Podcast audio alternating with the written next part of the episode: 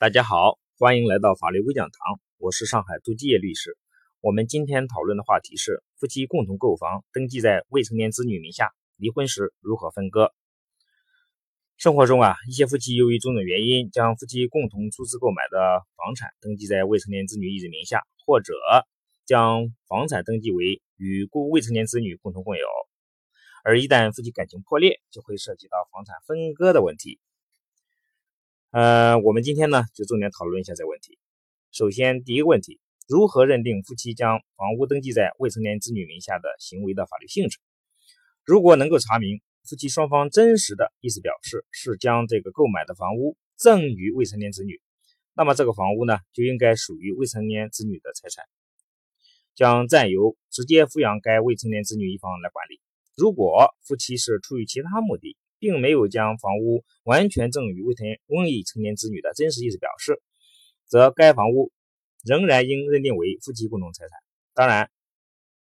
夫妻离婚都到了都闹到法庭了，他们是很难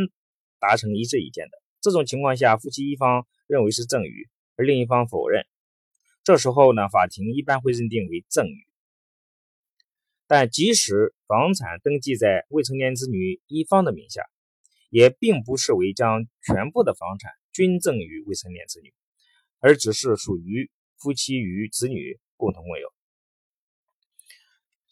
第二个问题呢，我们讨论的是这个房屋最终该如何分割，以及相应的裁判的依据。当夫妻共同购买的房屋涉及到案外人，即使这个案外人是当事人的子女，由于要保障该案外人的属权。法院一般不会对该房屋进行分割，而是等诉讼结束之后，另行通过共有物分割之诉来解决。嗯，对于夫妻共有的出资购房，产权只登记在未成年子女一人名下，这个房屋的所有权如何确定呢？上海市高级人民法院，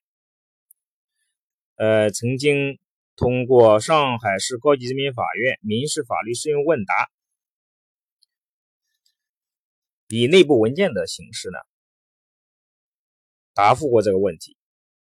司法实践中呢，法官判案的时候，一般也是按照这个内部文件来操作的。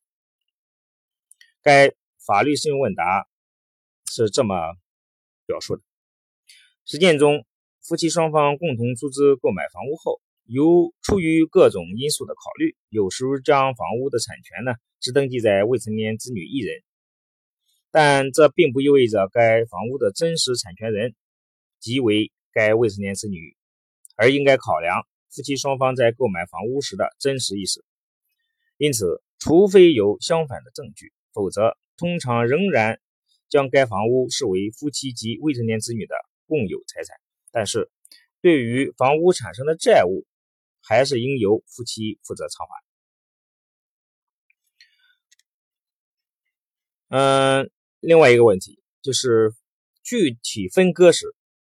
这个房屋的分割比例是怎么确定的呢？一般怎么确定呢？对于这个问题呢，上海市高级人民法院也有一个内部文件，这个文件的名字叫《上海市高级人民法院关于审理婚姻家庭纠纷若干问题的意见》。该意见规定，夫妻双方双方婚后共同出资购买产权房，无论登记为双方或者是一方，都是夫妻共有共同的财产。若财产登记中有子女，则为夫妻双方与子女共同共有。在户权登记中未约定按份共有的，应认定为共同共有。但鉴于未成年子女没有出资，也不承担还贷的义务，在处理房产权利时，可适当的调整。子女所得的比例，在司法实践中啊，法院一般调整的比例并不完全一致。有的法官呢，调整的比例为夫妻各占百分之三十五，子女各占百分之三，占百分之三十，三十五，两个百分之三十五，七十嘛，再加上子女的百分之三十，所以百分之百。也有的法官调整的比例为呢，夫妻各占百分之四十，子女呢占百分之二十。